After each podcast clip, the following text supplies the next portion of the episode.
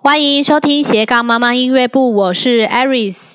那么我们其实呢，在自学英文的过程当中，其实也经过了好几年了。从我们家老大六岁开始，现在已经十岁，快十一岁了。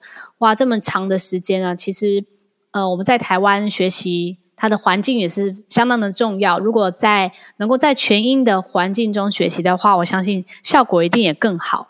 那我相信很多妈妈也蛮想要带孩子出国，但是又有点害怕，就是呃出国要顾小孩，又要呃要求去跑行程，那其实相当的不容易。那么。我的有一个好朋友呢，他带着孩子勇闯巴厘岛。他今天呢，想要跟我们分享这个攻略哦。我们要再次邀请这个我的好朋友犬儿妈咪来到我的节目当中，欢迎。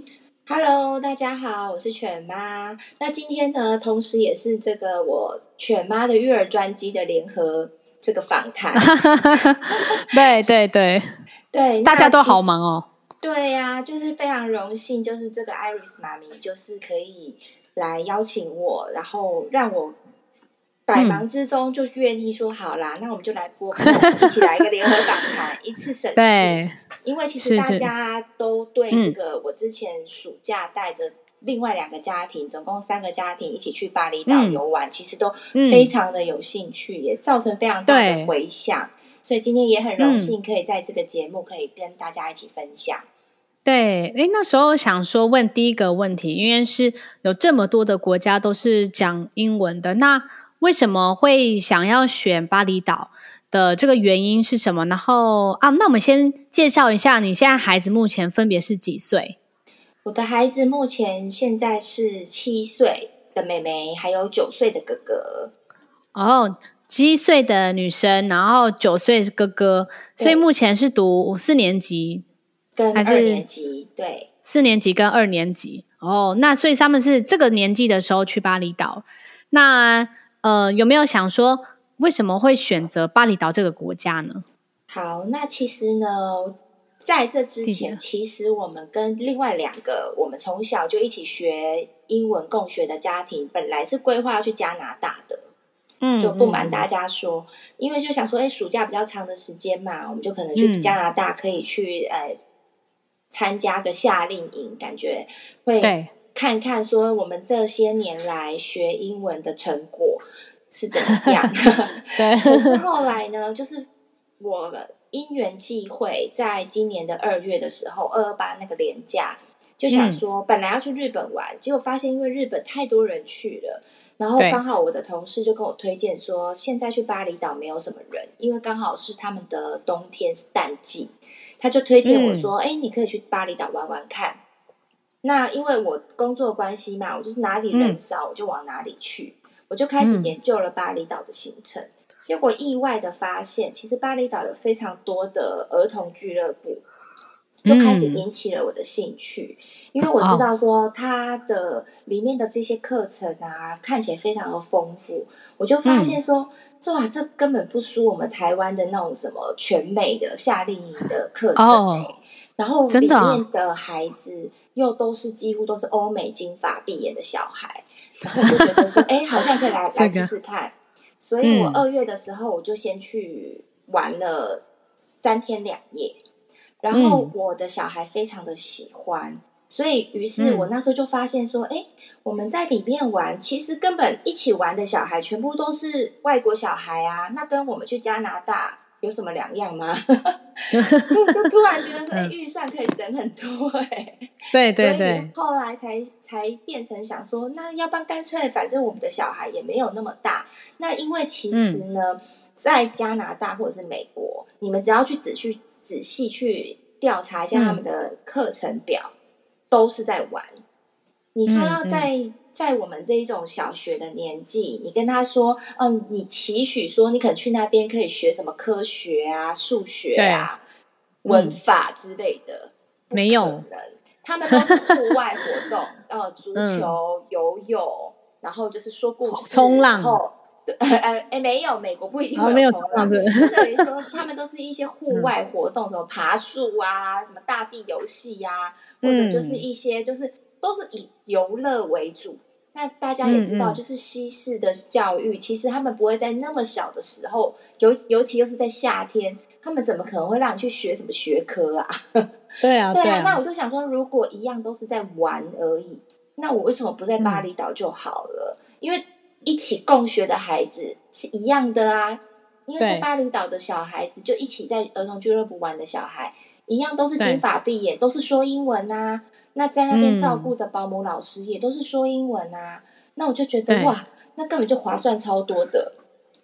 哦，那这样的话，嗯，然后就因个因缘际会，那会不会他们就是等于是欧美跟这边会有那个口音的问题？哦，像那时候其实我本来也有点担心这个，可是我后来发现说，在印尼的话。多多少少可能会有一点口音，嗯，可是小孩子其实都是听得懂的，因为毕竟他们是要跟全世界来的欧美人士，嗯，还有澳洲，澳洲其实是占大宗，他们大概有，嗯，他们的计程车司机跟我说，他们有六十趴的访客都是澳洲来的，所以其实他们都是能够外国人听得懂的口音，嗯，所以我觉得其实我的重点是摆在共学的孩子。共学的孩子才是我的重点，因为你我们都知道，其实小孩跟小孩学是最快的。对，老师只是下指令的人，可是当他们要一起玩乐的的孩子是标准的就好了。嗯、所以我那时候是这样子去做考量的。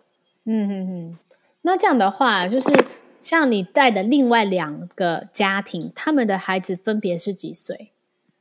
呃。有其中一个家庭呢，他是一样都是九岁到十岁左右，一样都是四年级的孩子。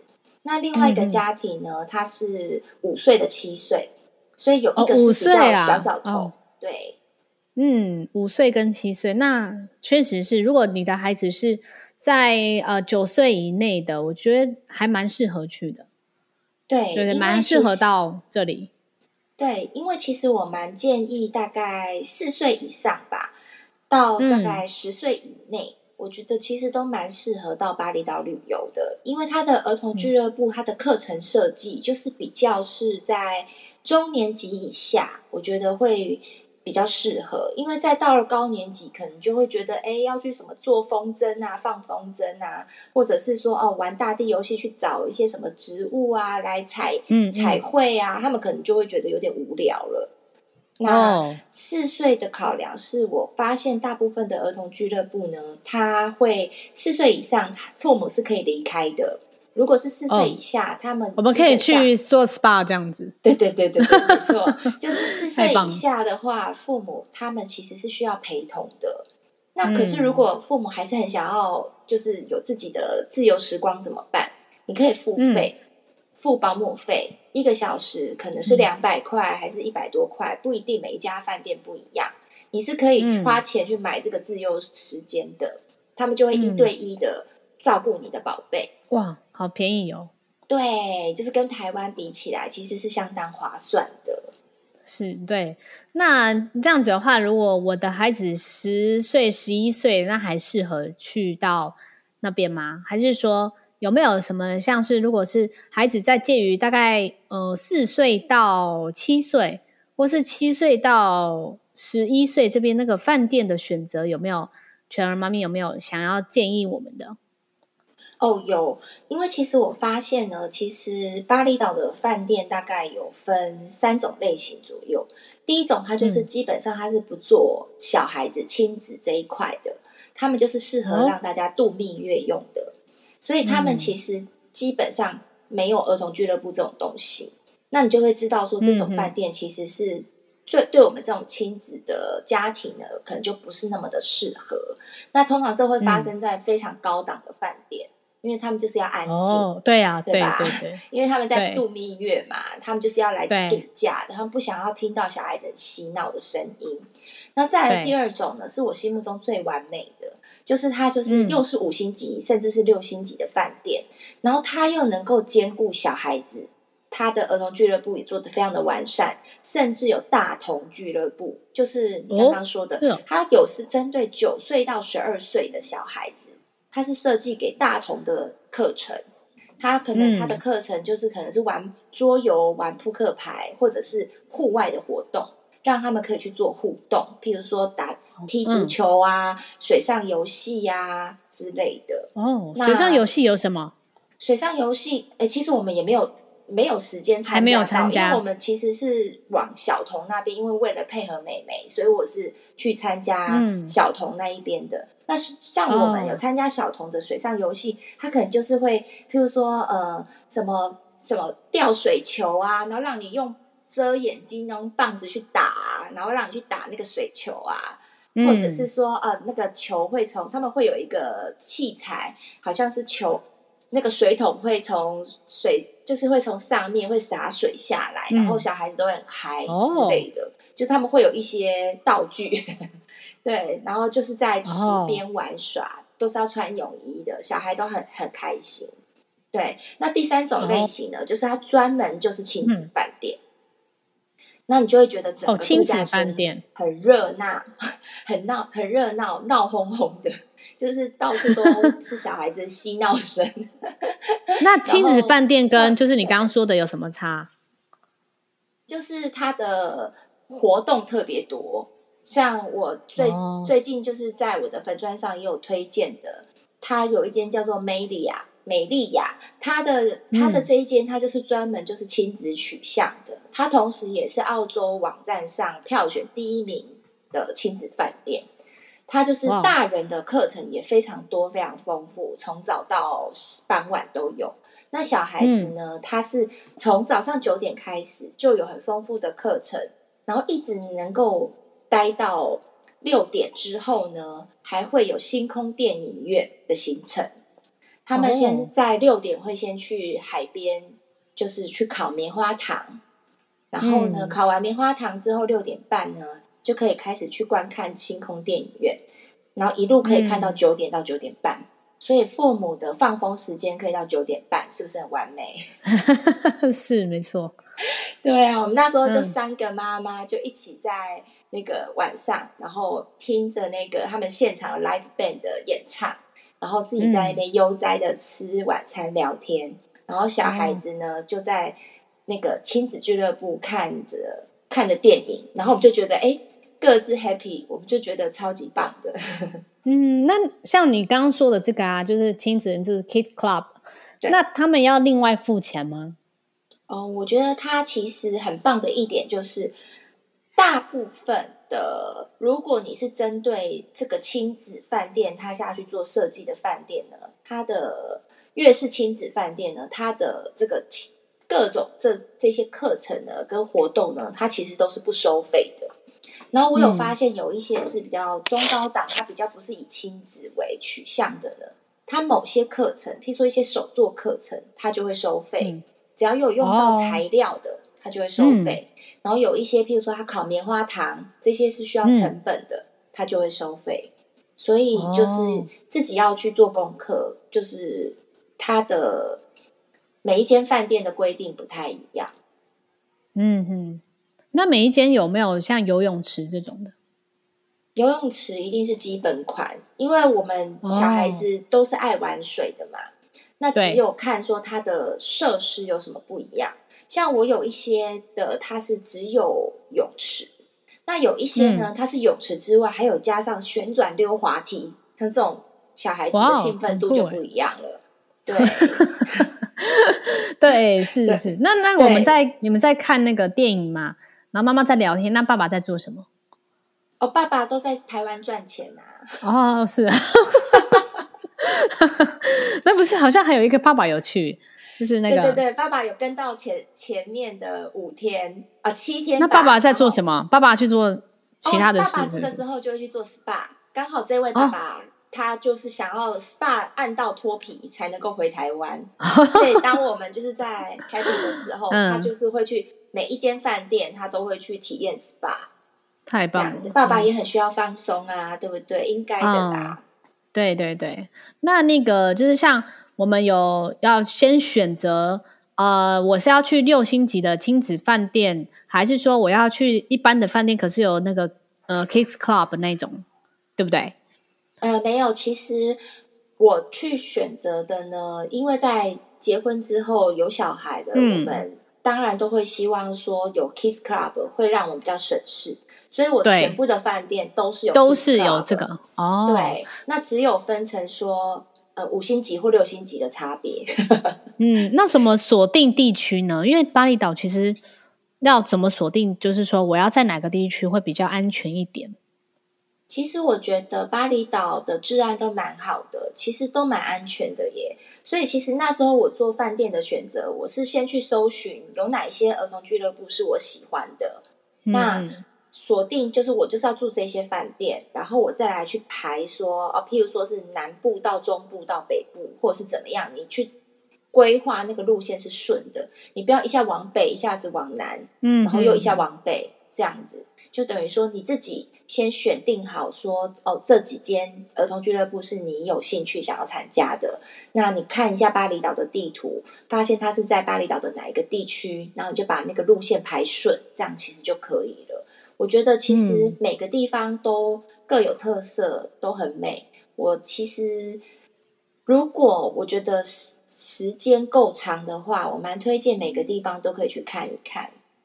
嗯，那你觉得大概安排几天会比较适合？其实我觉得基本上至少啦，因为在巴厘岛飞来回大概都要五个小时左右。那去头去尾，嗯、如果你今天只去四天三夜的话，可能会有点赶，也还可以。嗯、然后我觉得五天四夜，我觉得是小资族的一个很标准的一个天数的安排。那如果说有比较有比较多的预算的话，我像我们这一次去玩的九天八夜，我觉得其实还不够哎、欸。对啊，哦、我觉得因为他的儿童俱乐部，他的课程每一天都不一样，所以你认真要玩的话，嗯、你在这一间俱乐部，呃，在这间度假村，你要体验一周，然后再换下一间饭店，嗯、再体验一周，都都不会腻的。哦，那你们去了九天八夜，有住了几间饭店？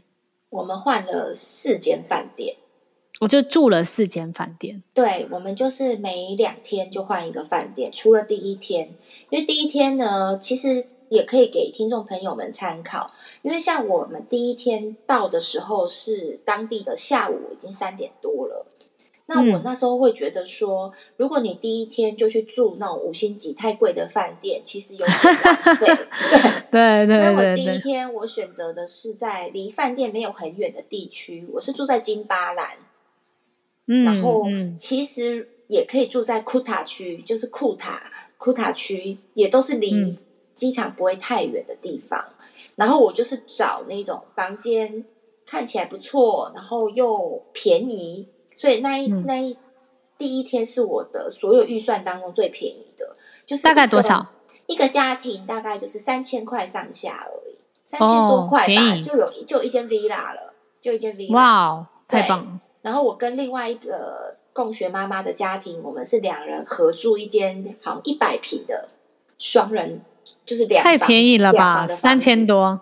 然后这一间是五千多，所以我们除以二等于是一人两千多块，很便宜。哇，太便宜了，还含早餐哦。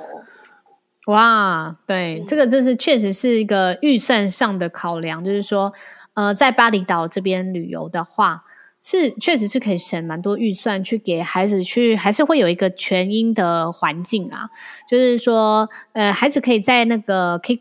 Kids Club 里面认识其他的孩子，然后可能可以一起聊天呐、啊，然后可能隔一天别人还在也在这个饭店玩，那可能还可以有多一点的一些交流这样子。因为有一些妈妈问说。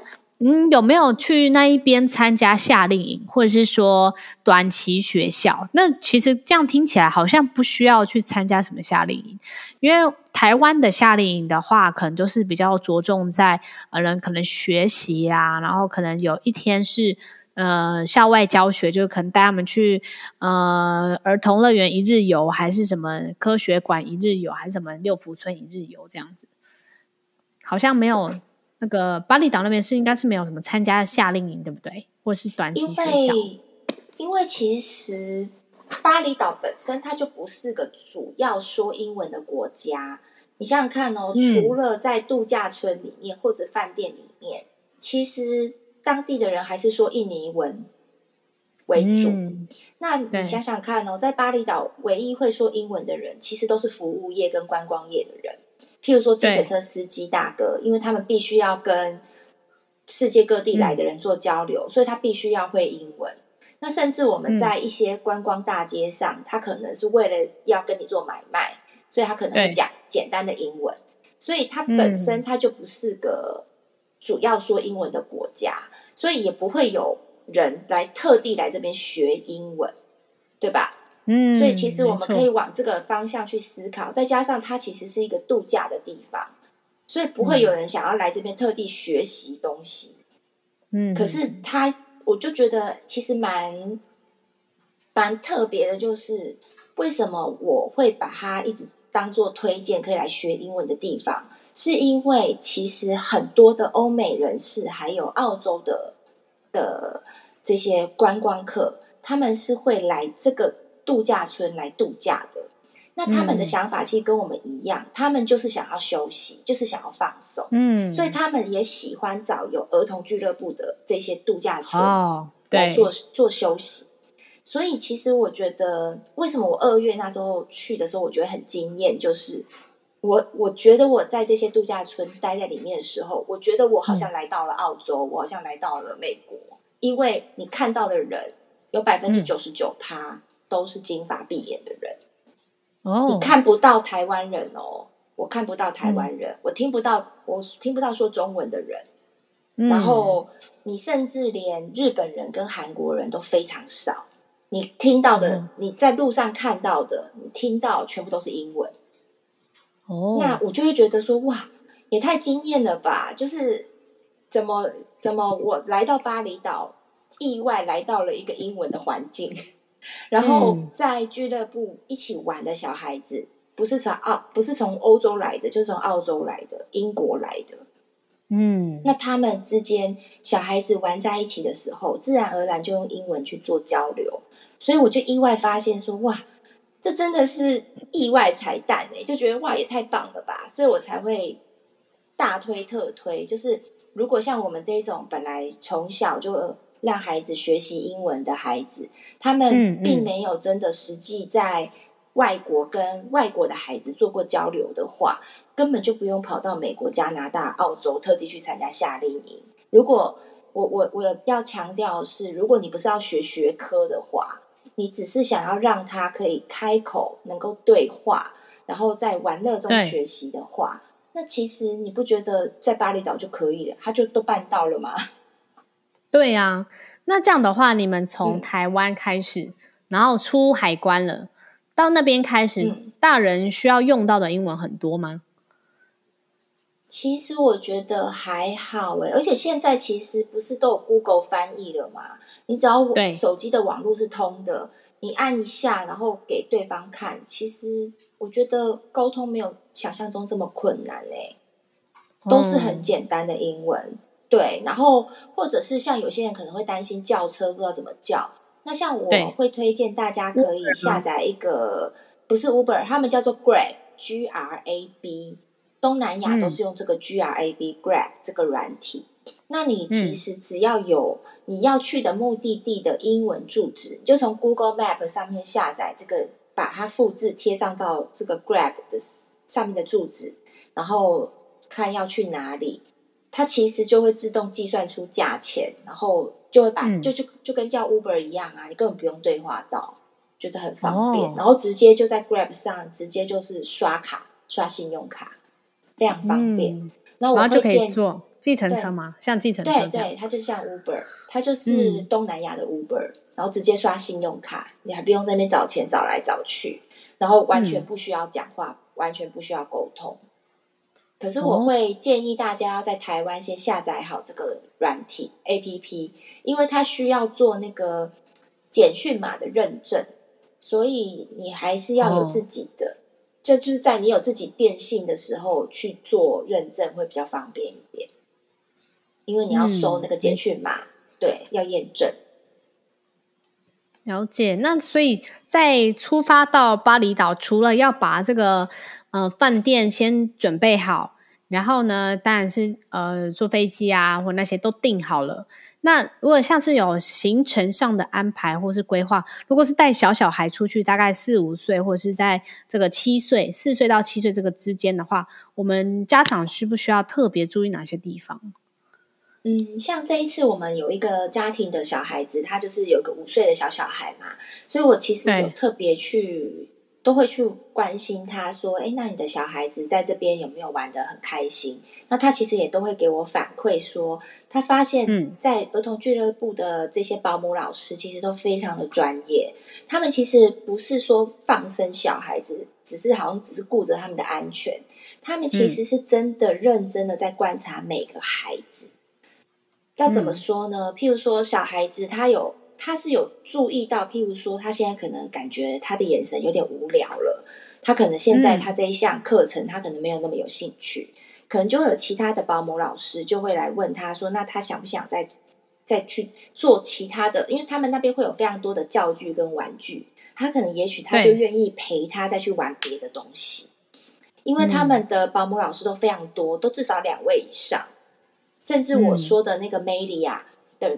那一那一家亲子饭店，他们一次可以会有四到五个老师同时在那边。嗯、只要有一个小孩子跑到户外去，因为他们有户外区，只要有一个小孩子跑出去户外区，他们绝对会有一个人马上就跟出去。他们会确保每个小孩子的安全，哦、而不是说、嗯、哦，好像他们只是人在心不在，他们眼睛都是很认真的在观察大家。还有像他们这些俱乐部呢。像那个 Melia，我觉得它非常值得大家推荐的一点是，它还有儿童套餐，我们可以直接在外面跟他们订说，哦，我要订儿童套餐，我要送到 Kids Club 的的哪一个小孩子，在几点钟的时候把这份儿童套餐送到他的手里。对，然后呢，那个保姆老师呢还会去观察小孩子吃了多少，然后有哪边不吃。然后他还跟这个五岁的孩子的妈妈回报说：“哦，我发现这个小孩子啊，他好像就是那个淀粉可能比较不吃。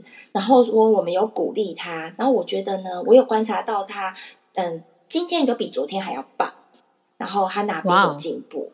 就是像真的像一个幼稚园老师一样，嗯、他是真的很很用心的在观察每个孩子，包括饮食，然后还会去做这个反馈。嗯”然后让父母知道，我们就觉得、嗯、哇，好细心哦！他们就真的已经不是普通的保姆，我觉得他们真的就像个保姆老师，就是非常非常的专业。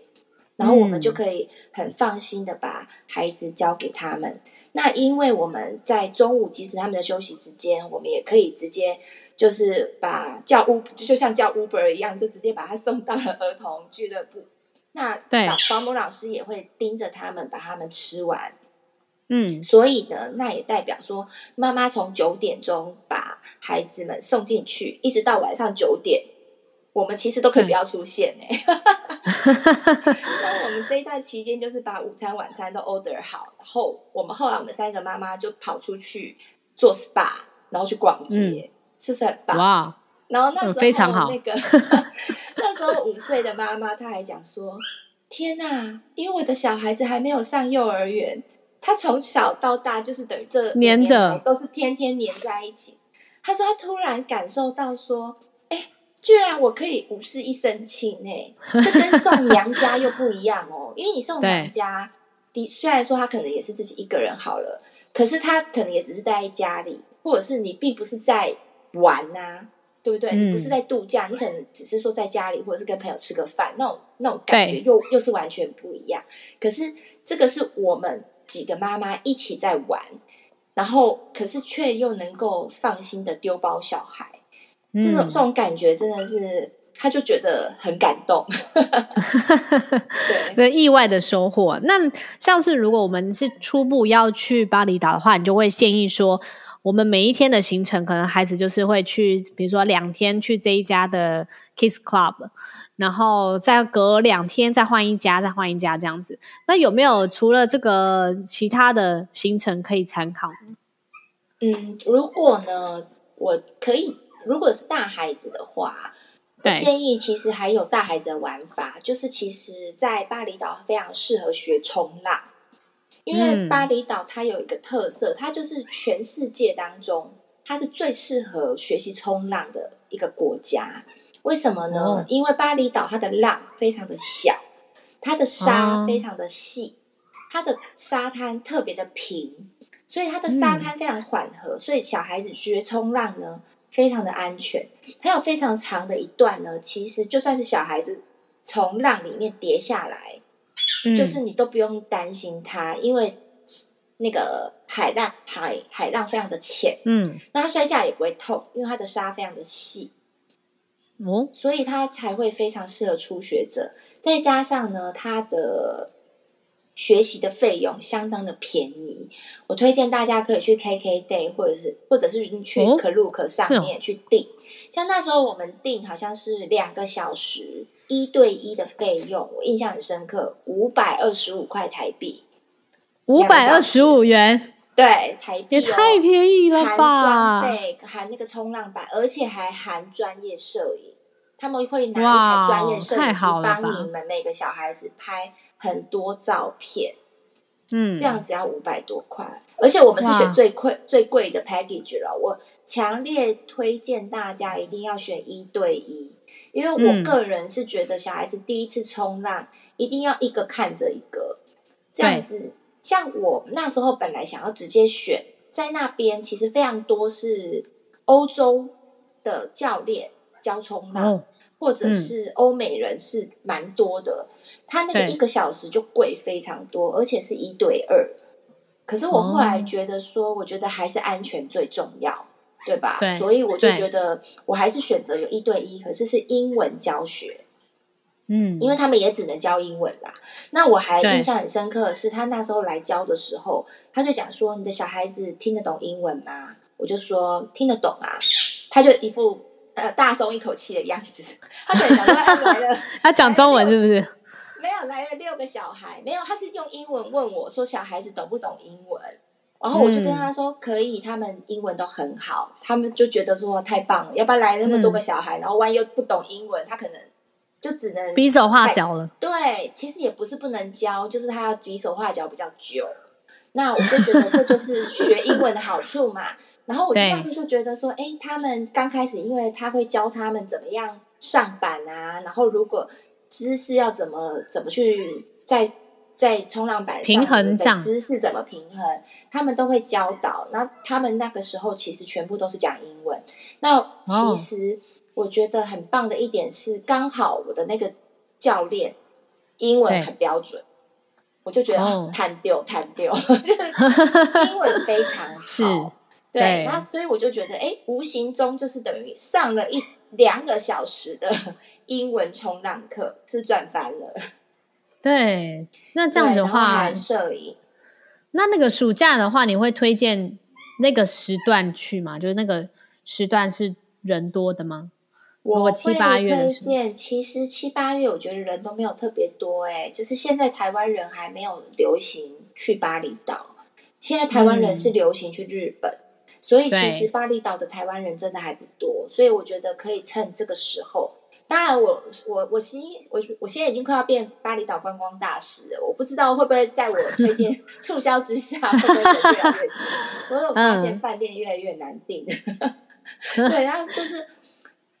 就是我觉得说，嗯，大孩子我觉得都蛮推荐可以去做这个冲浪的学习。我知道有些人会在那边 long stay，就是直接去那边一个月，然后他们就去住那种最便宜的饭店，嗯、就是在库塔区附近，其实有非常多的饭店，一天只要一千多块，就是那种三星级的饭店，嗯、一天只要一千多块。他们就是去那边学冲浪的，就是去那边从早冲到晚。这样子，他们可能就会去包一个教练，这样子，哦、我觉得其实非常的划算，嗯、跟去学滑雪比起来，真是天壤之别。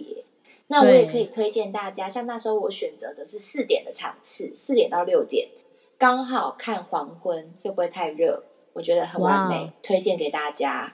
我们就是中午吃完饭之后，嗯、就是大概一点左右就去吃个 brunch，然后吃完之后就是四点。去冲浪，冲浪完之后六点看完夕阳，再去吃晚餐，完美！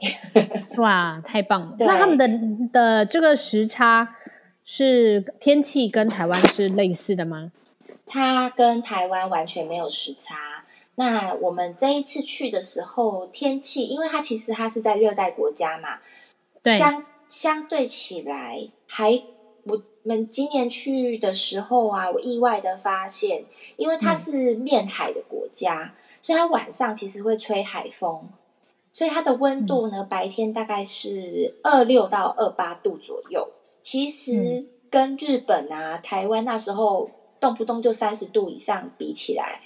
巴厘岛的天气还比较舒服耶，然后到了晚上，因为会吹海风，嗯、大概是二四二五度，你绝对没有想到巴厘岛到了晚上可能还要穿一件薄外套哎，就觉得非常舒服的天气，嗯嗯嗯，温差还好还好，就是白天大概就是二八二二六到二八，然后晚上大概就是二四到二五，就是一个很舒服的天气。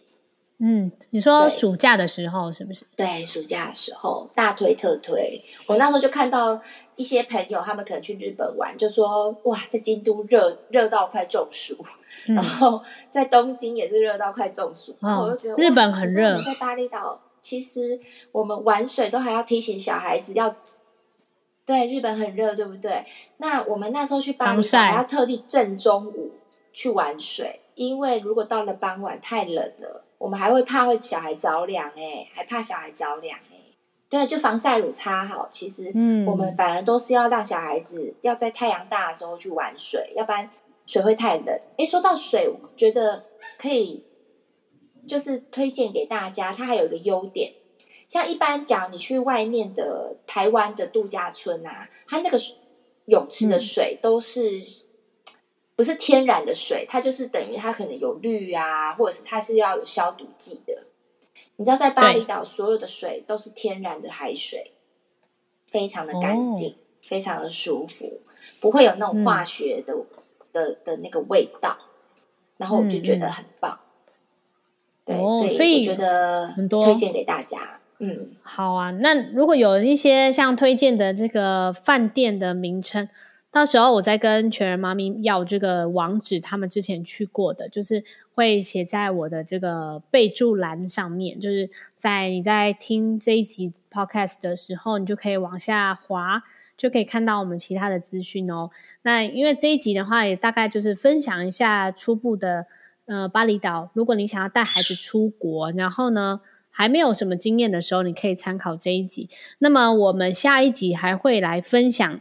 呃，全儿妈咪分享这个澳洲旅行。澳洲呢，其实离台湾又是蛮近的，所以呢，下一集我们就来再来请全儿妈咪再次邀请她来分享，呃，带孩子勇闯这个澳洲有哪些的分享哦。好，那你现在收听的是斜杠妈妈音乐部，我们下一集再见喽，拜拜，拜拜。